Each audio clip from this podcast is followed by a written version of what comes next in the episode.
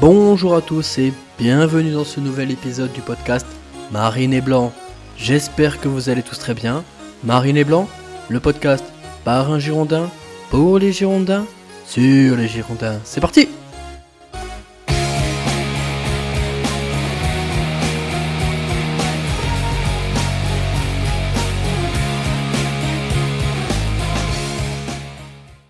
Les gars, petit disclaimer avant de commencer. Pendant tout le podcast, je dis Auxerre à la place d'Auxerre. Ne m'en voulez pas, je suis un gros con et un gros footix. S'il y a des Auxerrois qui m'écoutent, excusez-moi. C'est parti. Bonjour à tous et bienvenue dans ce 13e épisode du podcast. C'est toujours un immense plaisir de vous retrouver. La semaine dernière, j'étais tout content de faire un podcast normal. Pas de branlée, pas de bagarre, pas d'incident en tribune. Bon, ben ça aura duré un épisode, c'est déjà bien, mais on commençait à s'ennuyer, du coup, coach Pep Guillon nous a sorti un chef-d'œuvre tactique pour pimenter notre week-end. Donc, on commence cash ce podcast. Avez-vous honte de supporter les Girondins? Répondez-moi en commentaire de ce podcast, s'il vous plaît. Avez-vous honte de supporter le FC Girondin de Bordeaux? C'est très dur comme question. Les Girondins sont une part importante de notre vie. C'est comme avoir honte d'un membre de sa famille. On ne choisit pas son club. Ou en tout cas, on ne choisit pas de supporter les Girondins de Bordeaux. On est dans cette ville et puis voilà. Je vis à Bordeaux, j'y travaille, et le lundi matin, j'ai honte d'être supporter des Girondins de Bordeaux. Comme quand vous avez honte parce que vous avez trop picolé le samedi soir et que vous avez fait n'importe quoi. Là, quand j'arrive au boulot le lundi, je croise le regard de mes collègues ils savent, je sais qu'ils savent, et ils ont même pas dit bonjour, qu'ils ont déjà le sourire aux lèvres. Pourtant, j'habite à Bordeaux et mes collègues aussi, hein, mais comme c'est pas une ville de foot, ils se foutent de ma gueule. Je vous relis la définition de la honte. Sentiment pénible d'infériorité ou d'humiliation devant autrui. Donc, oui, selon la définition, j'ai un sentiment pénible d'infériorité et d'humiliation devant autrui, mes collègues en l'occurrence. Donc, oui, j'ai honte, par définition, d'être supporter des Girondins. Les Girondins ont toujours été un grand club. Mais samedi, on a touché le fond. Ou plutôt, on a encore creusé. Et à ce rythme, on devrait bientôt trouver du pétrole et peut-être qu'on sera riche comme les Saoudiens. Mais en attendant, je n'ai jamais connu les Girondins aussi au fond du saut sportivement. Il y a trois ans, on prenait les mêmes branlés à la maison, mais c'était en Ligue 1. Là, maintenant, c'est en Ligue 2 qu'on prend des branlés à la maison. Bref, j'ai honte. On est et on restera un club mythique, mais nous nous faisons beaucoup trop pisser dessus sportivement parlant pour ne pas avoir honte de notre club. Ça y est, on a atteint le point de non-retour. Prendre 4 buts et subir 70% de possession à la maison en Ligue 2, c'est trop. Mythique FCGB, pas mythique FCGB, c'est la honte, c'est trop. Et vous, dites-moi si vous aussi vous avez honte. Dites-le moi en commentaire. Êtes-vous fier le lundi matin d'être supporter des Girondins? On enchaîne avec un changement majeur pour ce podcast. J'applique un des conseils du livre Faire son podcast pour les nuls qui m'a été offert. Donc, fini les épisodes qui sortent à n'importe quel moment de la semaine, le dimanche, le mercredi soir, sans aucune logique, au gré des vents et surtout des tempêtes. Désormais, les épisodes sortiront le mercredi soir entre 18h et 20h lors des semaines de match. Et ceci qui vente ou qui neige, qu'on gagne 3-0 ou que les ultramarines fassent encore des carabistouilles. Tous les mercredis, vous aurez vos 20 minutes sur les Girondins. J'espère que je tiendrai le rythme, ça me prend quand même pas mal de temps, toutes ces histoires. La semaine dernière, vous aviez réagi après la victoire contre Amiens, donc je vous remercie pour vos commentaires. Encore une fois, ça me fait plaisir. On retrouve notre nouvel habitué des commentaires, Pierre LRC. Je cite Je pense qu'il ne faut pas trop s'emballer. J'ai l'impression qu'Amiens n'avait pas fait une priorité de ce déplacement. Victoire à prendre avec des pincettes selon moi. Auxerre arrive à point nommé. Ensuite, on a Orek. Il faut qu'ils continuent dans leur dynamique de leur début de deuxième mi-temps. Et là, on peut espérer quelque chose. Donc, euh, bien vu Pierre et Orek. Il fallait pas s'emballer après Amiens. D'ailleurs, on n'avait pas fait un très bon match contre Amiens. Et ça, Orek a raison. On a fait un bon début de deuxième mi-temps et c'est tout. 20 bonnes minutes. Et j'aime bien revenir sur vos impressions à la sortie du match parce que avec notre équipe, on passe du tout au tout en une semaine. Les changements sont vraiment brutaux. Du coup, continuez de mettre vos commentaires, c'est toujours intéressant de revenir après. Je suppose qu'après ce Bordeaux-Auxerre, ils seront assez terribles, mais c'est toujours intéressant. Donc continuez, je vous remercie. Et on passe aux news de la semaine.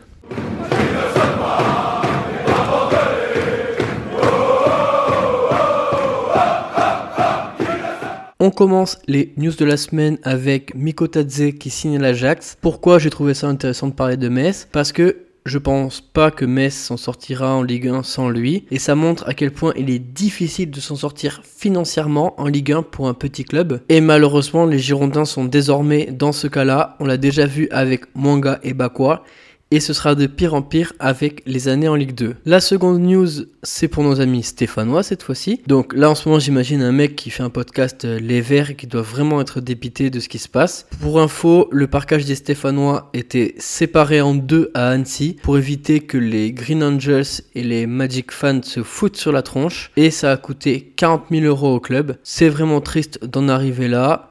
Est-ce qu'on aura à terme la même chose entre Ultramarine et Northgate? Évidemment, j'espère pas. Pour les Verts, c'est une histoire de différents politiques entre les deux COP, et c'est pour ça que je veux pas de politique dans les stades. Ça peut évidemment que mal se passer, surtout avec euh, quelques verres dans le museau. Et en déplacement, on sait qu'il y a quelques verres dans le museau. Donc, qu'on vienne pour supporter les Girondins et qu'on commence pas à mélanger tous les combats. Évidemment, les valeurs universelles peuvent être rappelées parce que le sport est et sera toujours politique, mais au sein d'un même groupe de supporters, c'est quand même compliqué de partager les opinions politiques. Sans transition, on a signé un nouveau gardien en numéro 2 et confirmé en numéro 2. Il n'y aura pas de mise en concurrence avec Stravzek, ça a été confirmé en conférence de presse. Il s'agit de Carl Johan Johnson, 33 ans, 1m88, gardien remplaçant depuis deux ans à Copenhague et passé par Guingamp. J'avais vu quelques-uns de ses matchs avec Copenhague en coupe l'année dernière. Et non, en fait, je rigole, je le connaissais évidemment pas. Mais bon, il vient en numéro 2 et la situation est clarifiée. Donc ça me va. Autre news, c'est Bokele qui reste au club. Je pense que les dirigeants, dirigeants ont été très gourmands avec lui en demandant 5 millions.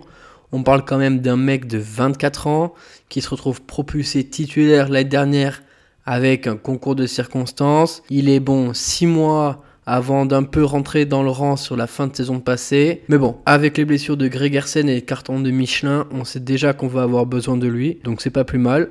Et enfin, la dernière news, c'est Pepita Mathias de Amorim qui a appelé en U19 avec euh, l'équipe de France. Bon, je pensais qu'il était portugais, mais il doit avoir la double nationalité. C'est tant mieux, comme euh, vous le savez, j'en pense que du bien de ce joueur. J'espère que Guillon ouvrira les yeux, le talent est là, qui continue comme ça. Voilà, c'est tout pour les news. On passe au match Bordeaux-Auxerre.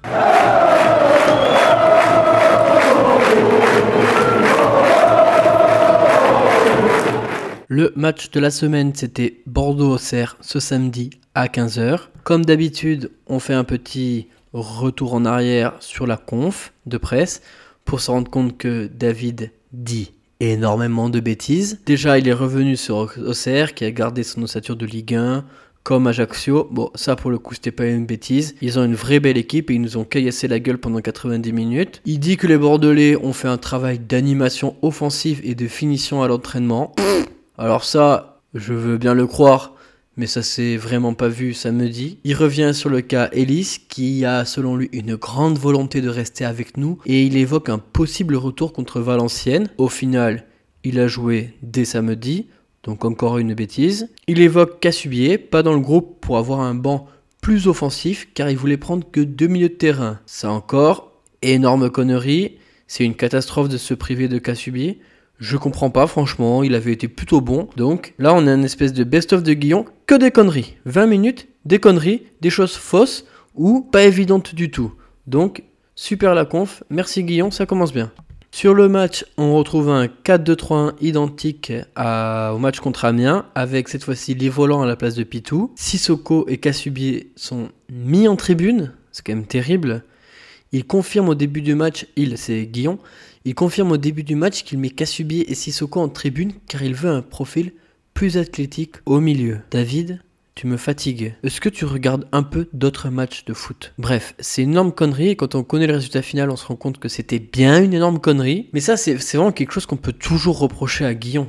Il a jamais une bonne idée, jamais un coup tactique, un système novateur qui va un peu nous sortir de la panade. Jamais il a une bonne idée. Il est nul et n'a jamais, jamais, jamais la moindre bonne initiative.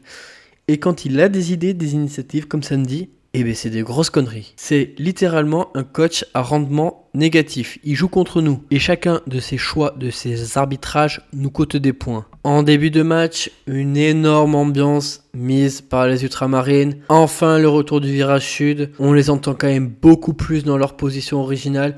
Et j'ai les boules pour eux. À chaque fois, ils sont pleins de bonnes intentions. Le tifo était magnifique. Mais le résultat sur le terrain est catastrophique. Là, je me dis que certains vont se taper les trois déplacements après la trêve à Guingamp, Valenciennes et Grenoble pour aller voir cette équipe. Franchement, je leur souhaite bien du courage. Je sais qu'ils en ont. Moi, je le ferai pas. Le match commence et on note une très bonne qualité technique, mes côtés, au Serrois. Notamment Mensa, il nous fait un contrôle en portefeuille vraiment magnifique. Il devait y avoir une promo sur la glu à Auxerre et il en a foutu partout sur les chaussures. Donc Mensa, très bon. Évidemment, ancien Girondin pour ceux qui s'en rappellent plus. De notre côté, on rentre péniblement dans le match. Auxerre enchaîne les coups de pied arrêtés, les corners, on est acculé dans nos 30, dans nos 30 mètres. Mais bon, apparemment, c'est le plan de jeu de Guillon. Donc bon, c'est normal. Concarneau nous avait déjà cassé la gueule à la maison. Et encore une fois, Auxerre nous maltraite. Mais bon, ça doit faire partie du plan. On joue clairement en contre avec un David Ashvili qui est plein gaz, lui. Westbeck, par contre, est complètement haché, il rate tout. Il faut plus le mettre en 10, il a beaucoup trop de déchets. Je pense qu'il va falloir le faire descendre et l'intégrer en 8 dans un 4-3-3 si on veut continuer à le faire jouer, parce qu'on peut aussi le mettre sur le banc. Auxerre, de son côté, continue de nous mettre des petites claques humiliantes. Mais à la 25e, complètement contre le cours du jeu, gros travail de Zurigo et Diaz fusille le pauvre au qui n'avait pas touché le moindre ballon. On mène un 0, on prend, mais on s'enflamme pas parce qu'on sait très bien qu'on est nul à chier. À ce moment, je me dis quand même qu'on devrait s'en sortir en restant solide défensivement et en jouant les contres. Après tout, ça fait partie du plan de jeu des Guillons. Gauthier 1 confirme que c'est un excellent joueur. Il aurait sa place dans beaucoup de clubs de Ligue 1. Il fait ce qu'il veut sur le terrain. Et enfin, au bout du 133e corner pour Auxerre, ils égalisent logiquement. Ils nous dominent de la tête et des épaules. Puis, 3 minutes plus tard, le 2-1 après, encore une fois, un Très beau mouvement au Serrois. Rien à dire, rien à dire. On est à chier et Auxerre maîtrise.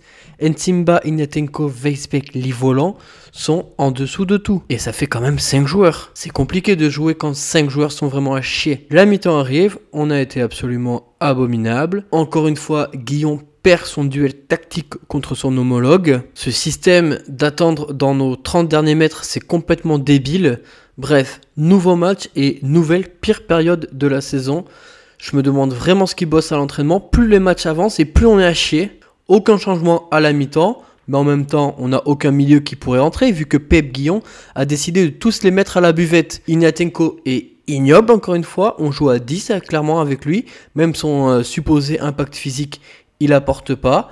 Je me répète depuis le début de la saison, mais c'est pas possible de jouer dans ce système avec Ignatenko en double pivot. Il est nul techniquement et il apporte rien dans les duels. 50e minute, 126e ballon perdu par Nsimba et but du très bon Gauthier 1 qui s'amuse. 3-1, la honte. 60e, magnifique mouvement à Serroa. 4-1, l'humiliation est complète. Encore une fois, on fait un début de mi-temps catastrophique. Je sais pas ce que leur dit Guillon, mais c'est systématique. On est à chier entre la 45e et la 60e. C'est quand même un constat d'échec terrible pour Guillon. Il est 10 minutes avec eux et quand ils reviennent, ils sont à chier. Et vous vous souvenez de ce qu'on avait dit la dernière fois?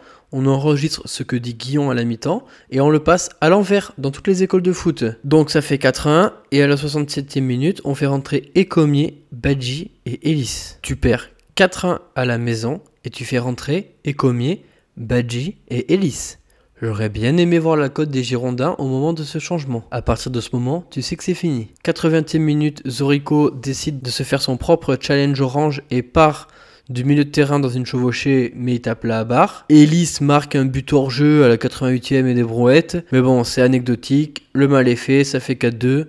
Bonne rentrée d'Hélice, mais franchement, j'ai même pas envie de relever un seul truc positif sur lui parce que, un, il a pissé sur le club et deux, on va vite se rendre compte qu'il est nul. Franchement, après un tel match, c'est encore une fois quasi impossible de faire une évaluation. Les Girondins défient toutes les analyses possibles, c'est surréaliste. Comment noter un joueur dans une telle bouillie de football? Évidemment, le flop numéro 1 pour moi, c'est Guillon. Toutes ses erreurs lui reviennent en pleine face. Il prend aucun milieu sur le banc. Résultat, 70% de possession pour Auxerre. Ils demandent à défendre bas. Résultat, on est acculé dans nos 30 mètres et on sort pas un ballon. À la mi-temps, il doit leur dire que des conneries et on prend encore deux buts entre la 45e et la 60e. Il perd encore une fois la bataille tactique face à son homologue. En deuxième flop, c'est nos recrues. Weisbeck, Livolant, c'est mauvais comme tout encore une fois. À part Diaz qui se repose sur sa technique, pour l'instant c'est encore un mercato complètement bidesque. L'équipe s'est affaiblie littéralement. Et encore une fois, Ignatenko en flop. Je sais pas à quoi il sert. Il perd tous ses duels. Il est affreux dans ses passes. Franchement, je, cherche des explications, mais je comprends plus rien avec cette équipe et avec ce coach. J'aurais pu mettre Nsimba, Bokele et tous les autres dans les flops. Même Barbé qui est vraiment pas irréprochable sur tous les buts. C'est un naufrage collectif. Sans Gregersen, on se rend compte qu'on est hyper friable et sans notre solidité défensive, il reste vraiment plus grand chose dans cette équipe. En tout cas, si on compte sur euh, le système offensif de Guillon, c'est mort. Pas de top cette semaine. Franchement, on va essayer de rester digne. Si je vais quand même mettre toute l'équipe d'Auxerre en top. C'était vraiment agréable de les voir se balader chez nous. D'ailleurs, faut que j'arrête de dire Auxerre, c'est Auxerre, mais j'ai rendu mal. C'était agréable de les voir se balader chez nous. Vraie équipe de foot. Super Gauthier 1, lui il se régale et il nous régale. D'ailleurs, à la fin du match, la journaliste lui a demandé ce qu'il faisait encore en Ligue 2 et il a répondu parce que j'aime Auxerre. Franchement, quel joueur, quelle classe, bravo à eux, ils méritent largement leur victoire. Sinon, on va quand même essayer de ressortir 3 points.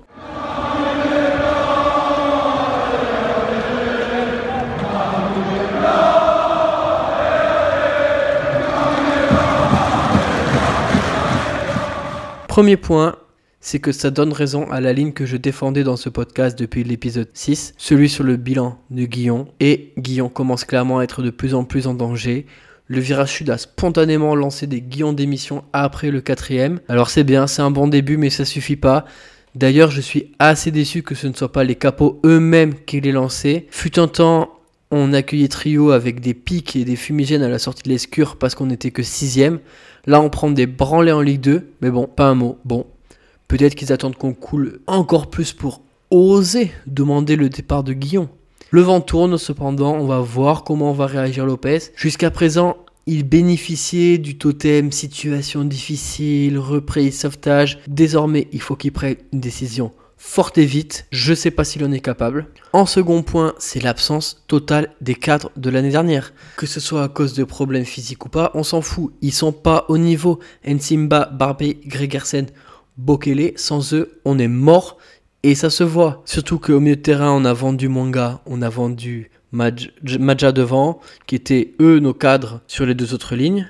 Là, il reste plus qu'eux. Il faut qu'on retrouve notre assise défensive. Donc là, il va y avoir la trêve, que tout le monde se repose, que tout le monde retrouve sa capacité physique avant qu'on tire des jugements définitifs mais pour l'instant, ils ne sont pas au niveau. C'est quand même bête, ils ont décidé de repartir pour un an avec les Girondins, donc à eux de se secouer un peu pour nous remettre sur les rails. Enfin, dernier point, c'est le niveau des recrues. On en a déjà parlé. Lifolan, Weisbeck, on attend encore euh, combien de temps pour, euh, pour ouvrir leur dossier. De toute façon, on avait déjà évoqué le sujet. Toutes les recrues quasiment de Lopez sont des bides. Je vois pas pourquoi ce serait aussi différent pour eux. Avant de finir cet épisode, je voulais juste vous remonter quelques stats de Sud-Ouest Girondin.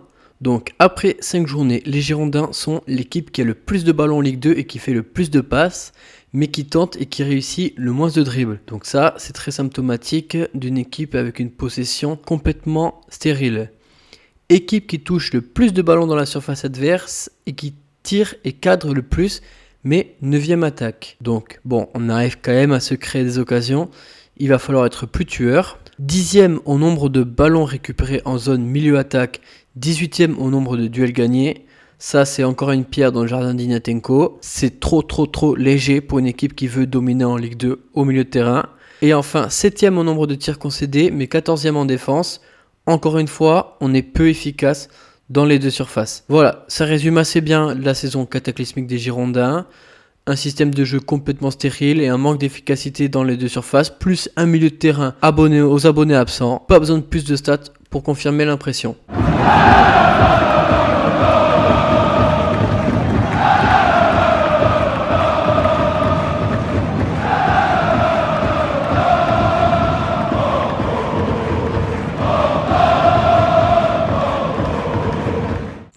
C'était tout pour ce match. Franchement, ça a été évidemment notre pire match de la saison. On continue de creuser. Maintenant, il va y avoir la trêve. Ensuite, trois déplacements puis la réception de Caen. Moi, je vous dis honnêtement, j'attends le communiqué du club annonçant le départ de Guillon. C'est juste plus possible. Il nous faut un électrochoc, on s'en sortira pas comme ça. Enfin, moi je, je vois pas comment on pourrait s'en sortir avec Guillon. Mais bon, merci de m'avoir écouté. C'était le podcast de la semaine. Encore un week-end gâché. Encore un enregistrement sous antidépresseur. J'aimerais arriver à me détacher et à m'en foutre complètement, mais j'y arrive pas. Samedi 17h, j'étais comme un con, j'étais énervé. C'est ridicule de se mettre dans ces états-là pour cette équipe de chèvres. Mais que voulez-vous? Comme le disait Eduardo Galeano, dans sa vie, un homme peut changer de femme, de parti politique ou de religion, mais il ne change pas de club de football. Mais quand même, essayez de regarder d'autres matchs, vraiment. Je me suis fait la deuxième mi-temps d'Arsenal-Manchester dimanche après-midi. Oh, c'est un autre sport. Je vous souhaite à tous une excellente semaine. On se retrouve dans deux semaines après la trêve. Reposez-vous bien. Et allez Bordeaux